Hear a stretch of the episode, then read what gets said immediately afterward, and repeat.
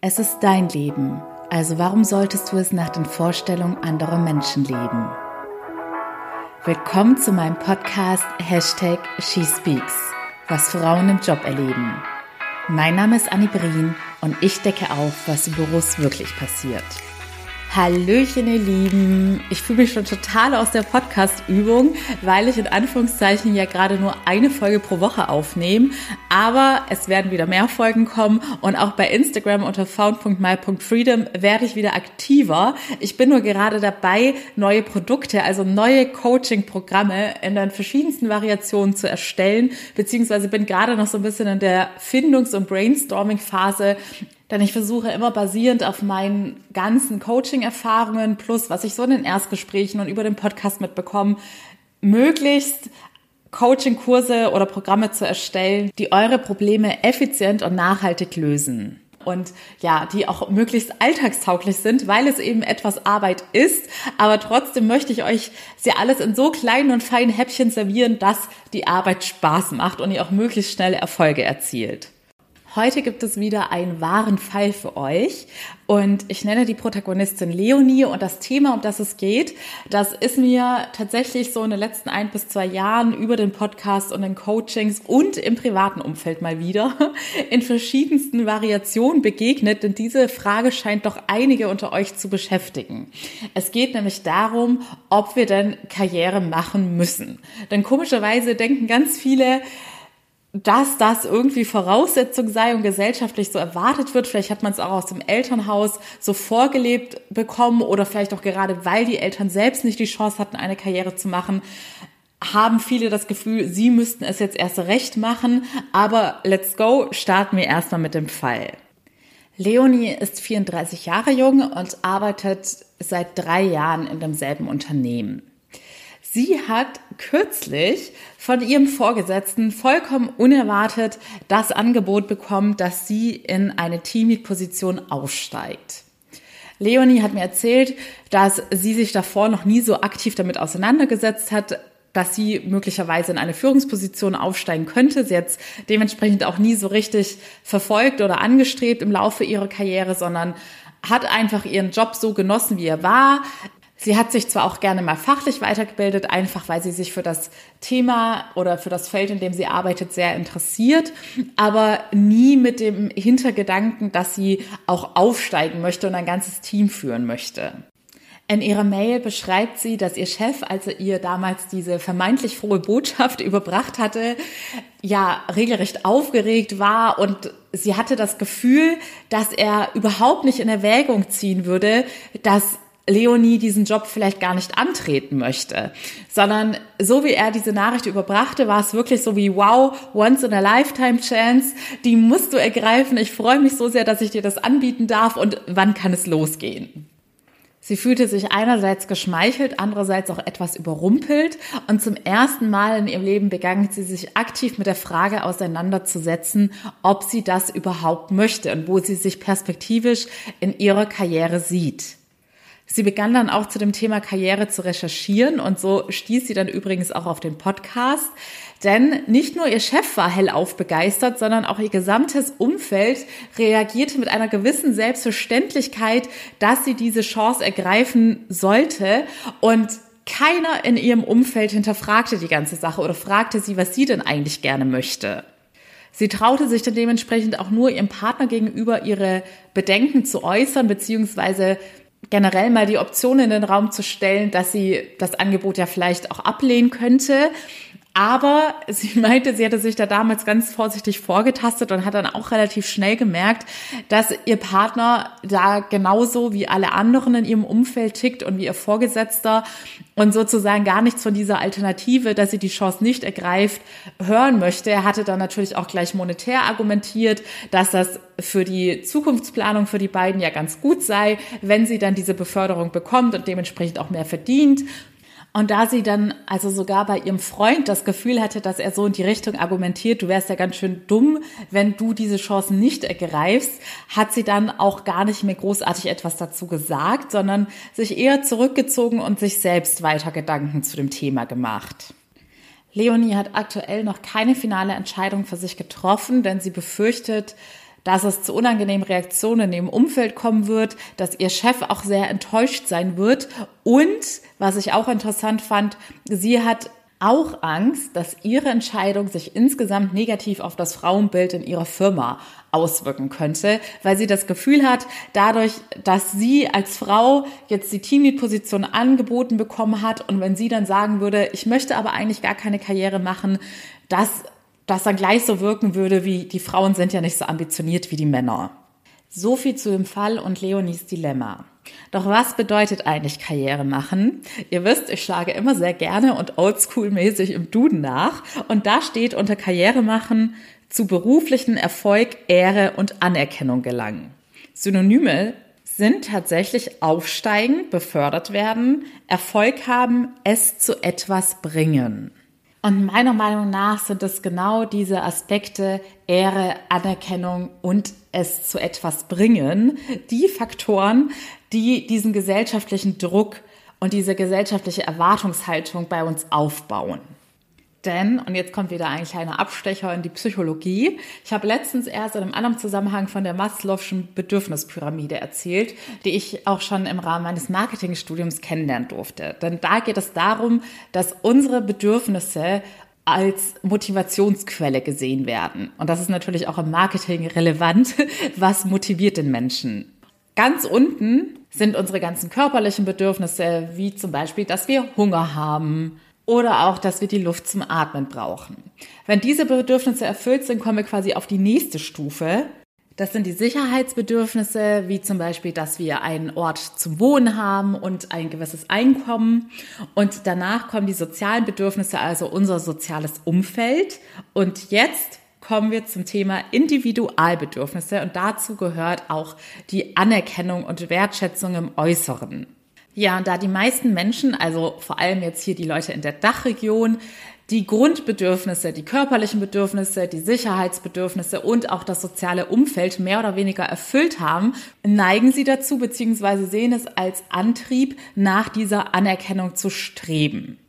Doch dadurch haben viele Menschen vergessen, und dieses Thema habe ich ja auch schon ganz oft aufgegriffen, dass so viele Menschen die Verbindung zu ihrem Herzen verloren haben. Und das bedeutet, dass sie nicht mehr genau wissen, was sie eigentlich möchten, losgelöst von all den Erwartungen, im Umfeld von all den Erwartungen der Gesellschaft oder von all dem, was als normal oder gut von den Leuten gewertet und anerkannt wird. Und so kommt es dazu, dass die meisten schon vollkommen selbstverständlich mit diesem Karrierestreben aufwachsen, dem Streben nach Prestige, nach Erfolg und nach Status, ohne das Ganze jemals zu hinterfragen und in sich hineinzuhorchen, will ich das denn wirklich?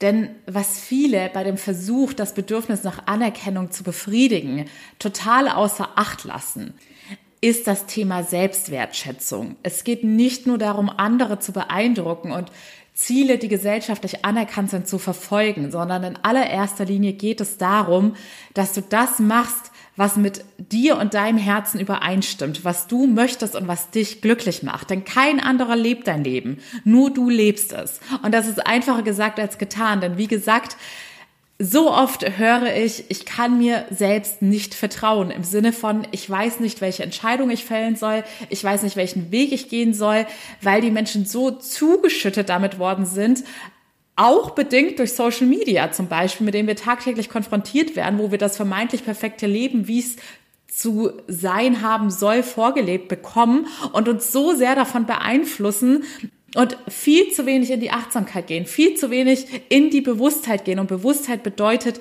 bewusst wahrnehmen, was denke ich, was fühle ich und warum ist das so. Und das sind alles Dinge, die meine Coaches im Rahmen des Coaching-Prozesses lernen. Denn das Heimtückische ist ja, wenn man jahrelang, und ich weiß ja nicht, wie alt du jetzt gerade bist, aber sagen wir mal, die jüngsten Zuhörerinnen sind vielleicht um die 18 und selbst wenn du erst 18 bist, dann hast du 18 Jahre lang mit deinen Denk- und Verhaltensmustern gelebt und dann hat sich das enorm in dein Gehirn und in dein Unterbewusstsein eingebrannt. Und dementsprechend ist das keine Aufgabe, die von heute auf morgen getan ist, dass man lernt, wieder aktiv hinzuschauen, wie Gedanken entstehen, warum sie entstehen und durch die Gedanken entstehen wiederum Gefühle. Und im ersten Schritt muss man erst wieder in die Beobachterrolle gehen, um sich selbst besser verstehen und kennenzulernen. Denn jeder Mensch hat ganz individuelle Werte und verfolgt dementsprechend auch ganz individuelle Ziele, beziehungsweise sollte sie verfolgen, wenn er nicht blind einfach den Zielen der Gesellschaft folgt oder den Zielen, die sein Umfeld sich für ihn ausgedacht hat. Und Selbstwertschätzung können wir uns gegenüber nur empfinden, wenn wir uns selbst treu bleiben und das machen, was uns tief in unserem Herzen antreibt und erfüllt, mit dem wir uns identifizieren können. Selbstwertschätzung können wir uns nur ganz schwer geben, wenn wir die Ziele von anderen Menschen verfolgen. Deshalb kann ich es nicht oft genug sagen. Du hast in deinem Leben immer die Wahl. Möchtest du für immer ein Sklave der Meinung der anderen Menschen sein und dich immer danach richten, was andere Menschen denken könnten oder von dir wollen könnten? Ne?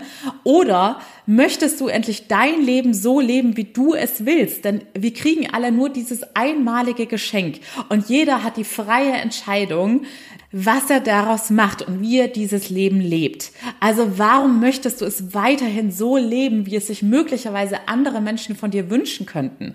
Denn diese Menschen interessiert es am Ende des Tages nicht, ob du glücklich oder unglücklich bist. Das juckt keinen, wenn du eines Tages auf dem Todesbett tausend Dinge bereust, die du nicht gemacht hast, nur weil du es anderen Menschen recht machen wolltest, die es dann wahrscheinlich nicht mal mitbekommen haben, dass du diese Ziele aufgrund ihrer möglichen Vorstellung verfolgt hast. Ich denke, ihr hört meine Meinung ganz klar raus. Ich würde bei Leonie zunächst herausfinden wollen, ob sie möglicherweise andere Ängste, also im Sinne von, ich möchte lieber in meiner Komfortzone bleiben, wer weiß, was da alles auf mich zukommt als Führungskraft, ob sie solche Ängste zurückhalten, denn dann würde ich sie definitiv in die Richtung coachen, raus der, aus der Komfortzone und ergreift die Chance, oder ob es einfach nicht ihren persönlichen Bedürfnissen, ihren Herzenswünschen entspricht, diese Teamlead-Position anzutreten. Das wäre übrigens auch gar nicht so verwunderlich. Ich hatte letztens erst ganz viele Informationen und Studien zu diesem Thema konsumiert, da ich für den Südwestdeutschen Rundfunk, die haben ein richtig cooles Instagram-Format, das ist unbezahlte Werbung. Ihr könnt mal unter Muss das so vorbeischauen. Da werden die unterschiedlichsten Themen und unter anderem eben auch Karriere, Diversity oder Gleichberechtigungsthemen von unterschiedlichen Perspektiven beleuchtet. Es gibt glaube ich, jede Woche ein neues Thema und es lohnt sich auf jeden Fall vorbeizuschauen. Ich teile auch manchmal die Inhalte in meinen Stories, denn meine Schwester steht da auch manchmal vor der Kamera. Also noch ein weiterer Grund, da vorbeizuschauen. Und da wurde ich letztens als Expertin gefeatured zu dem Thema, was die Generation Z bewegt und das Thema New Work und wie sich die Arbeits- und Karrierewelt gerade verändert und weiterhin verändern wird. In diesem Zusammenhang habe ich dann auch die Zahl gelesen, es waren definitiv unter 15 Prozent, die im Rahmen einer Studie angegeben haben, dass sie nicht an einer Führungsposition interessiert sind. Und das Alter war, glaube ich, auch 20 bis 34, 35, also auch eher die jüngere Generation, die da in ein bewussteres Leben hineinwächst Meiner Meinung nach ist diese Entwicklung tatsächlich auch Social Media zu verdanken. Man darf Social Media nicht immer nur so verteufeln. Ich sage ja immer, es kommt darauf an, was man daraus macht und wie man es nutzt. Denn man kann es auch sehr sinnvoll nutzen. Und ich nutze es zum Beispiel auch, um sehr viel Wissen zu konsumieren.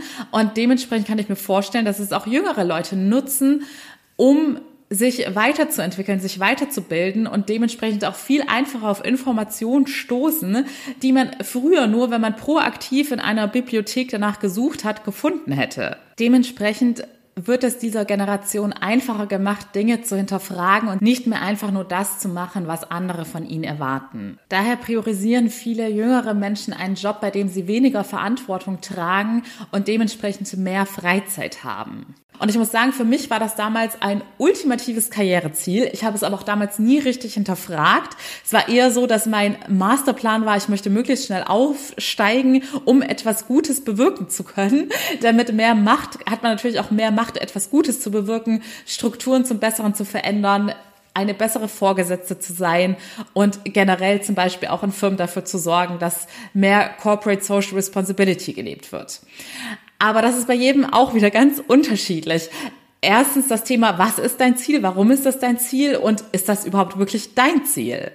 Auf jeden Fall freut es mich, dass die jüngere Generation immer mehr dieses fast schon automatisierte Karrierestreben hinterfragt und auch immer mehr Wert darauf legt, mehr Quality-Zeit zu haben, das Leben mehr zu genießen und das Maximum herauszuholen. Denn wir sollten alle nicht nur leben, um zu arbeiten. Aber last but not least möchte ich auf jeden Fall noch festhalten, das bedeutet auch nicht, dass Karriere machen automatisch unglücklich macht, ganz im Gegenteil. Ich persönlich verfolge nach wie vor sehr ambitionierte Karriereziele, weil es zu mir passt. Es entspricht den Zielen, die ich in meinem Herzen trage und ich möchte damit wiederum dann in Zukunft andere Ziele verfolgen können, beziehungsweise meine Träume realisieren und deshalb ist die Quintessenz dieser Folge. Es ist vollkommen von dir persönlich abhängig, was das Richtige für dich ist. Es gibt hier kein, du musst die Stelle annehmen, weil es so von dir erwartet wird und du sonst alle anderen enttäuschst, denn nur du wirst tagtäglich mit den Konsequenzen leben. Und was man übrigens auch an meinem Beispiel wunderbar sehen kann, ich sagte ja gerade, ich verfolge nach wie vor ambitionierte Karriereziele. Nur bin ich ja mittlerweile in einer vollkommen anderen Karriere als noch vor einigen Jahren. Wie du sehen kannst, ist dieses Thema also sehr komplex, beziehungsweise auch die Antworten, die wir in dir finden können, könnten dich möglicherweise auch überraschen. Wenn du also Lust hast, mit mir den Weg zu deinem Herzen wiederzufinden, dein Selbstvertrauen und deine Selbstwertschätzung aufzubauen, dann melde dich sehr gerne für mein kostenloses Erstgespräch. Und ansonsten freue ich mich, wenn du bei der nächsten Folge wieder mit dabei bist und natürlich über eure Bewertung. Vielen lieben Dank, eure Annie.